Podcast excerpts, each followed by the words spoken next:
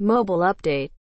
国内外のモバイルアプリマーケティングの最新トレンド情報を徹底解説している番組、モバイルアップデート、略してモバアップ、リプロの伊藤です。リプロ稲田です。はい、えー、第全3回にわたってですね、アドベントカレンダー振り返り会っていうのをやったんですけれども、最終回ですと。はい。はい。で、え1回目が、まあ、アプリマーケターだったらすぐに使えるテンプレツール系のお話をしていて、で、2回目に関しては、まあ、初期ユーザーの獲得に関する話がすごいアドベントカレンダーでも多かったので、まあ、皆さんどうやってるか、結論、泥臭い人めっちゃ多いっていう話で結構盛り上がったかなと思うんですけれども、最後は、どうしようか。はい。最後に関しては、うん今回のアドベントカレンダーに参加いただいている方がですね、はい代理店出身の事業者会社の方が今多い。おめっちゃ多かった。25分の8とかかな。ああ、結構多いです。だいぶ多かったのではいはいはい。まあ、この方たちがやっぱりその、別に他の方と比べるわけではないですけども、うんやっぱりその、ドキュメント作るのもすごいうまかったし、そうだね、フレマッカーのそこも大体出身なんそうそうそうそう多いしね。っていう部分もあったので、うんなんでこんなにそのなんだろう社内調整とかうまくなるんだろうみたいな話とかをしながらはいはい。代理店と事業者会社の付き合い方の話とかをちょっとしていまあければそうだね。付き合い方の話とか、まあそのキャリア積むのはどっちみたいな話をできるといいかな。うんうんはい。そうですね。なんか、まあ、中川さんのモバイルアプリマーケタースキルマップっていうところでも、かなりこう、大事な土台っていうところで、まあ、個別のスキルっていうよりも、抽象的なこういうスキル大切ですよ、うん。みたいな話を結構書いてるかなって思うんですけれども、例えば、本当まあ、伝達力みたいなところとか、交渉力とかそうそう、交渉力みたいなところとか、まあ、あと戦略、戦術構築能力はいみたいなところとかって、まあ、実際に、え2回前に話したそのテンプレツール系とかだと、まあ、例えばマーケティングブリーフで社内の人に対して何をいつ、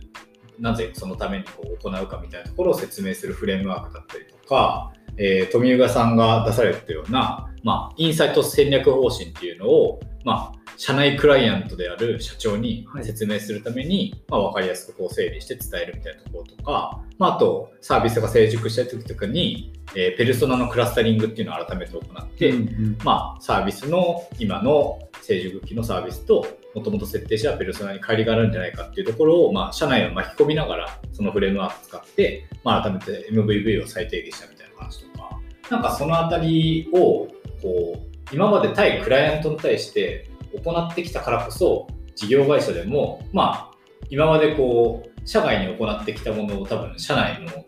うなんですかね、同僚とかはい上司に対して行ってるっていうのをまあ転用できてるから、なんかすごいその辺の説得だったりとか、なんかみんなこうことを前に進める力がすごい高いのかな、代理店出身なのかなって思ってますけどね。うん、それはすごい感じましたね。ね。実際そのテンプレツール系で取り上げた、えっとテンプレうん。この中のほとんどかな、ほぼほぼほぼ全てが代理店出身の方の事業者の方のあのん。ものになってるので、や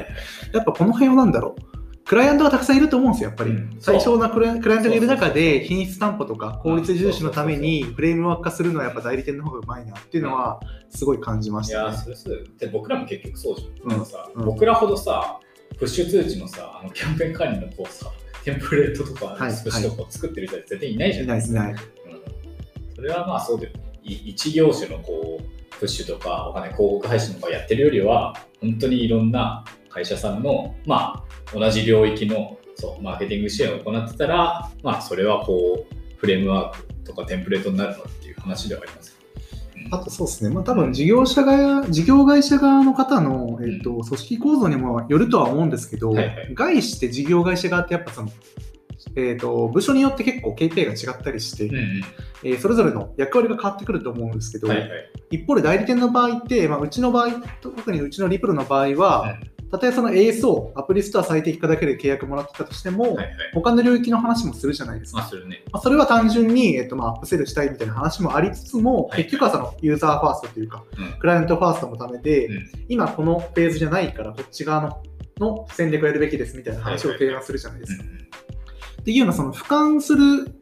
力というのかな、俯瞰しなきゃいけない状況があるので、うんだからこそその事業会社側に転職された際うにん。全体を巻き込んだ形での施策実行っていうのができるんじゃないかなっていう形は持ってたりはあまあそうね、なんかそれができてる代理店の方が、まあ、僕はやっぱり優秀だと思うんですけど、はいはい。例えば、まあ、広告運用を任せたときに、その広告運用に対して成果を出すとか、知識が自分よりあるっていうのは、まあ、ある種当たり前だとも僕は思うんですよ、うん。そのためにお金払って。はいはい。けど、やっぱりすごい人たちって、それに加えて、なんか別の、例えばわかんないけど、SEO のところとかも、例えば同じ目線で話ができるとか、まあ、もちろんなんか全領域に対してプロフェッショナルである必要はないんですけどなんかよりこう上流のこう課題とかなんか御社の目指してる方向性みたいなところに対して対等な立場で意見をくださったりとかディスカッションができるっていうふうに思っていてなんか代理店にいるうちからそういうところを磨いてくると多分すごい事業会社に行っても、うんうんなんか実際に本当に強みとしてるのは分かんない。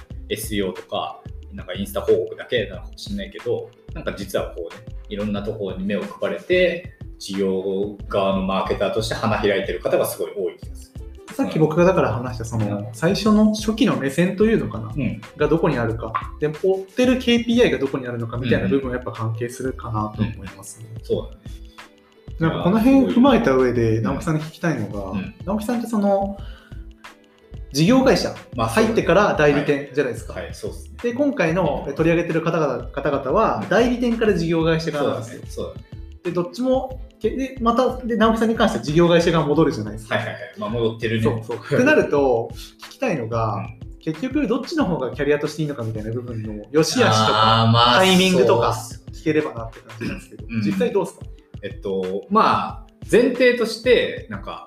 朝日新聞社っていう会社が事業会社として、なんかすごいトップレベルだったかって言われると、まあ正直ちょっとわからない部分というのはあったりはするんですけど、まあでも朝日かどうかっていうのは別としても、やっぱりね、新卒で中身も分からずにこうパッと事業会社行ったりすると、うん。なんていうかこう、事業そのものとか、まあ、マーケティング領域だけでもいいんですけど、なんか全体感っていうのが本当につかめずに、はいまあ、特にまあはいでかい会社だとそうなんですけど、なんか本当に自分がこのサービスの、まあ、それこそどの部分の KPI を担ってるのかすらもわからない状態の、はいまあ、コマの一つとして仕事をしちゃったりするから、なんかそのあたりとかは、最初から支援会社に行った方が、多分支援会社って、こう、ある種、なんすかお客さんに、まあ、SEO を任されるでも、広告運用を任されるでも、アプリのプッシュ通知任されるでも、何でもいいんですけど、うん。こうお客さんの中で描いている、まあ、KPI ツリーみたいなのがちゃんとあり、企業目標があり、その中のここの部分をあなたに任せますよっていうのを意識しながらやらないと絶対成果が上がらないとは思うんですよ。い。はい。はい。っていうのとか、まあ、あといろんなサービスを見ることによる、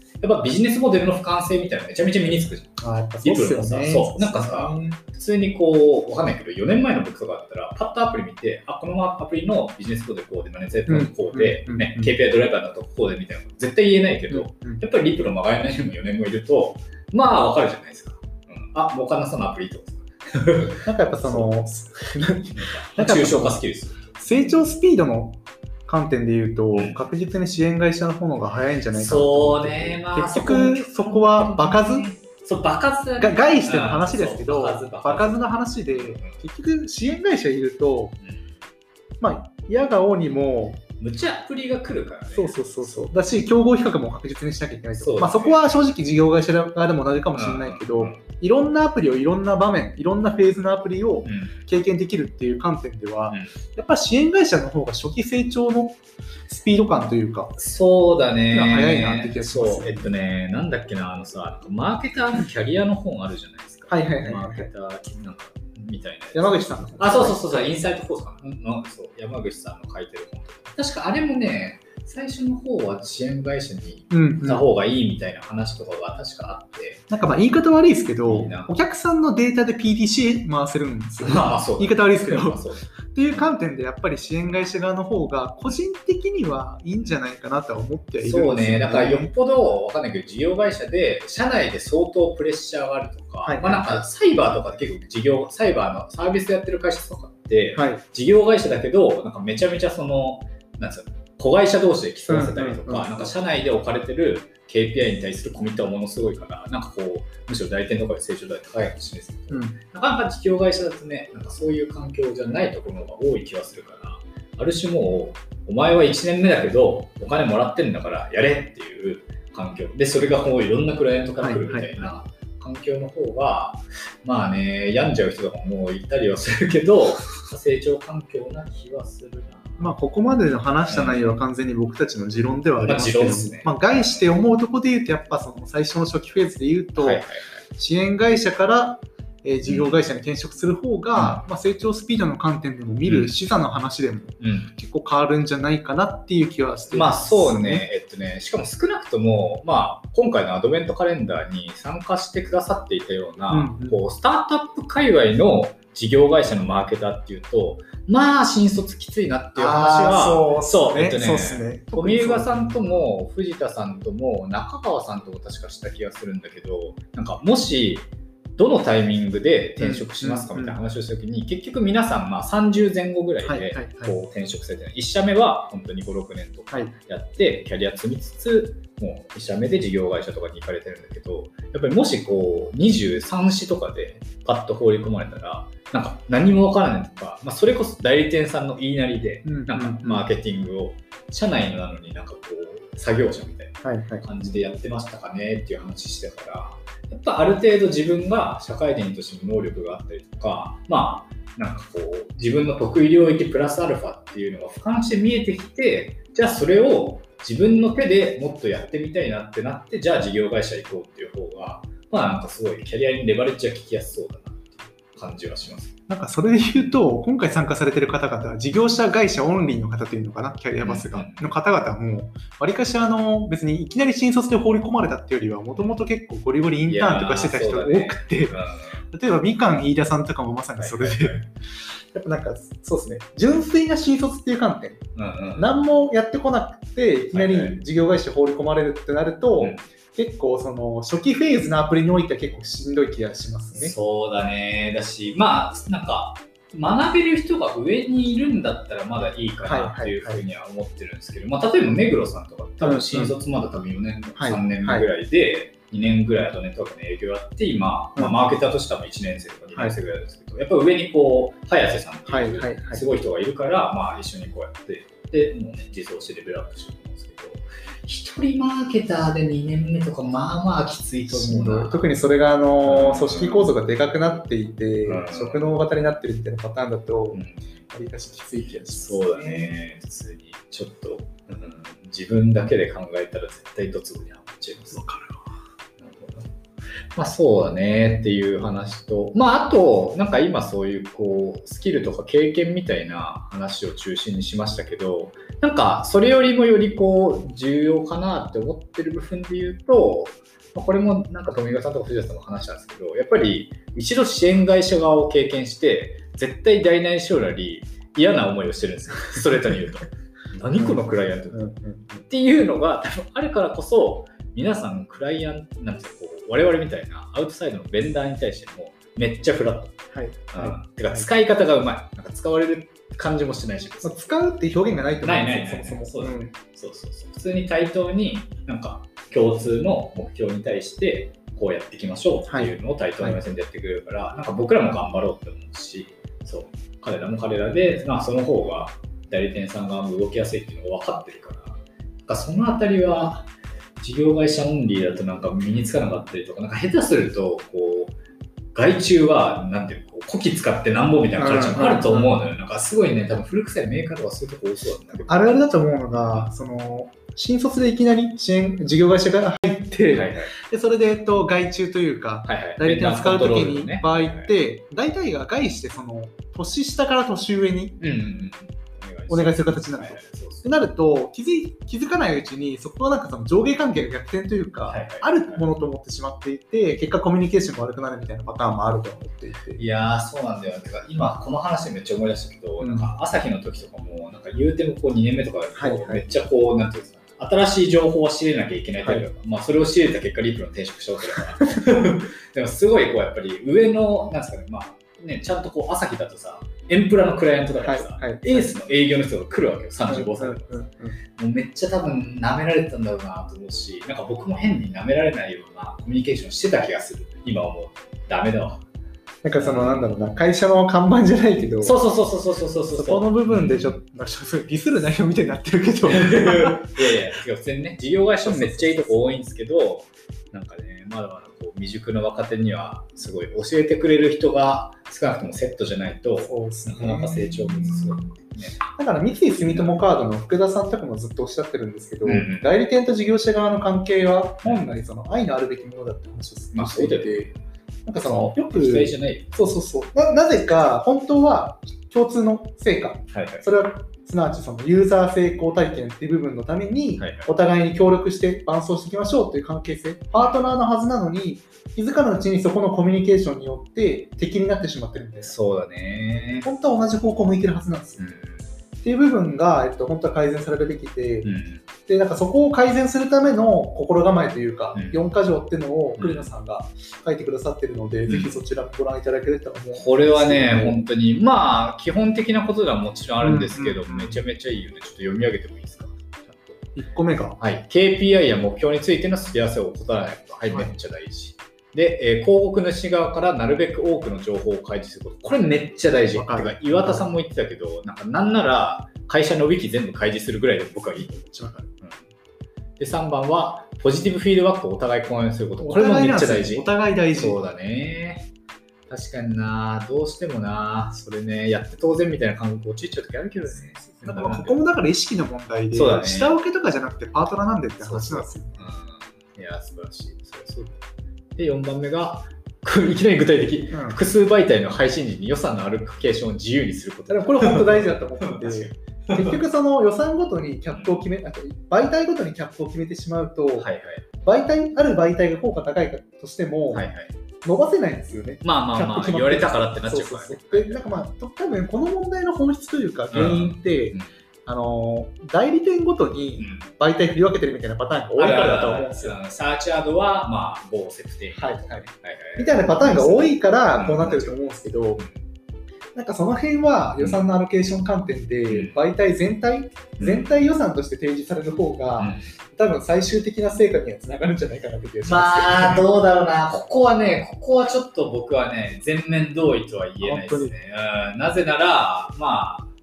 一つの代理店に対して全領域のプロフェッショナルがをつけてくれるケースもああ、まあ、稀だとは僕は思っていて。いるかどうかもそうそうそうそうそう、うんなんだったら結局ある程度この予算だったらまあなんか使って納得感があるぐらいのバジェットっていうのを例えばわかんないけどインスタのプロだったら、まあ、D2CR さんに任せるみたいなところとか、やっぱサーチャードなもちろんあるじゃあ、ん。そっかそっかそうそう。媒体ごとにプロフェッショナルはいるもんまあ、だからここはなんか一人こう何でもできるスーパーマンみたいな人が担当についてくれてたらはいいいと思うよっていう感じかな。そうっすねそうっすね。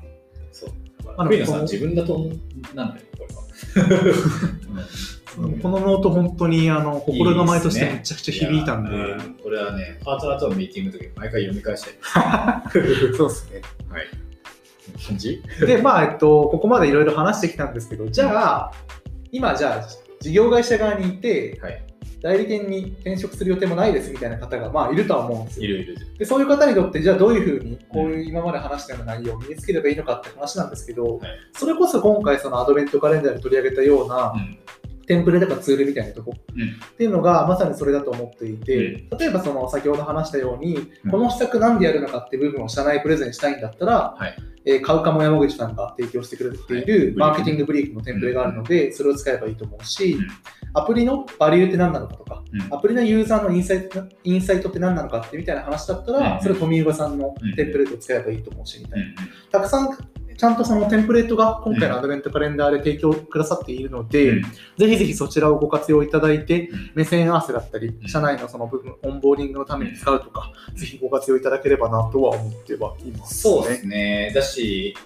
ここも今話しながらすげえ思ったんですけど、うんうんやっぱりこういうまあ似たようなマーケのテンプレートとかフレームワークって、まあ昔からあるっちゃあるじゃないですか。はい。でも、なんかね、今回出てくださったような方々って、ちゃんと自分でそれを咀嚼して、自分のものにしてるのがすごいあるじゃん。わかるわかる。なんかさ、形だけのさ、はいはい。わかんないけど。実務に使えないんじゃそうそうないですよね。そうそうそうそうそう。だし、だってマーケティングブリーフとかも確かあの、名前忘れしてウィズリーチさんのやつを使あ、そう、ビズリーチチさんだし、もっと前で言うと、えっ、と、PG マフィアのね、多分今資生堂とかいらっしゃるようななんか人とかが、まあ、本とかにも出されてるぐらい、まあ、昔から多分やられてることなんですけどそれをこう自分のものとしてちゃんと使えてるっていうところはやっぱり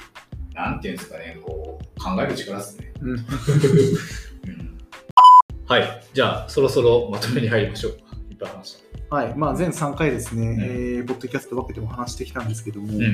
まあ、やっぱりその普段直樹さんとか話してるだけだと代理店代理店同士の会話なので。なんだろう生の知見がやっぱないし、いくらそのフレームワークの話しても実務に落とし込んでないから、なんか薄っぺらいんですよね。結局。うん。そうそうそう。だからまあゲスト会もね、やっぱそういう意味でよかったな。いや、本当いいなと思って、やっぱそのやっぱり、第一線で活躍されてる生の事業者のかこと方の声を取り入れて、それを抽象化して学びにするっていうのが、すごい今回のアドベントカレンダーに限らず、このポッドキャストのいいとこだなと思っていて、いや、本当もう感謝しかないなっていう感じです。そうだね。だし、まあ、自分で言うのもあれですけど、まあ、僕も稲田も割とこう、抽象化するスキルはある方かなっていうふうに思ってるんで、なんかこういうのを、まあ実際、まあ自分の、まあ見聞きとか実際お話ししたものを血肉にして、うん、また新たなね、フレームワークを考えるとか、はい。なんか視点を出して、次のポッドキャストの配信に生かすみたいな、うん、うん。飛んできたら、さらに読者数、あ読者数ではないのか、視聴者視聴者数が伸びるのではないでしょうかっていうね。まあそんな数気にしてねえけど。うんうん。はいまあ、今回ですね、アドベントカレンダー2020ということで、25人の方にご参加いただいたいただいたんですけども、うんぜひですね、次回に2021もアドベントカレンダーやろうと思ってますすごい、もう予定されてる。これがもうバージョン1、2という感じで、同時並行とかでできると嬉しいので。ぜひですね、今回のポッドキャストを聞いて、来年出たいという方がいれば、もうあの予約可能ですので、ぜひぜひお声掛けいただければとはい。思います。その前哨戦として、モバアップゲスト出演もめっちゃそうですね、そうですね、はい。またそうですね、この場を借りて、あの今回ご参加いただいた方に、えーと本当に感謝をそうですね申し上げたくて、ありがとうございました。ありがとうございました。はい。えっと、まあ、今年もありがとうございましたと。なんかノリで始めたモバイルアップデートなんですけれども、いつの間にか。半年ぐらい続いたし、うんいつの間にかすごいハイペースになって、もう40回ぐらい配信するんじゃないかっていうペースになって、まあ、音声、僕も今回全く取り上げてないんですけど、まあ、音声配信っていうものの可能性を改めて感じられた2020年後半だったなというふうに思っております。で、えーなかなかですね、シェアしてくれる人までは増えてないんですけれども、もしこの番組が面白かったら、ハッシュタグモバアップでぜひぜひシェアしてください。はい。それでは皆さん、良いお年を。お迎えください。それでは、さようなら。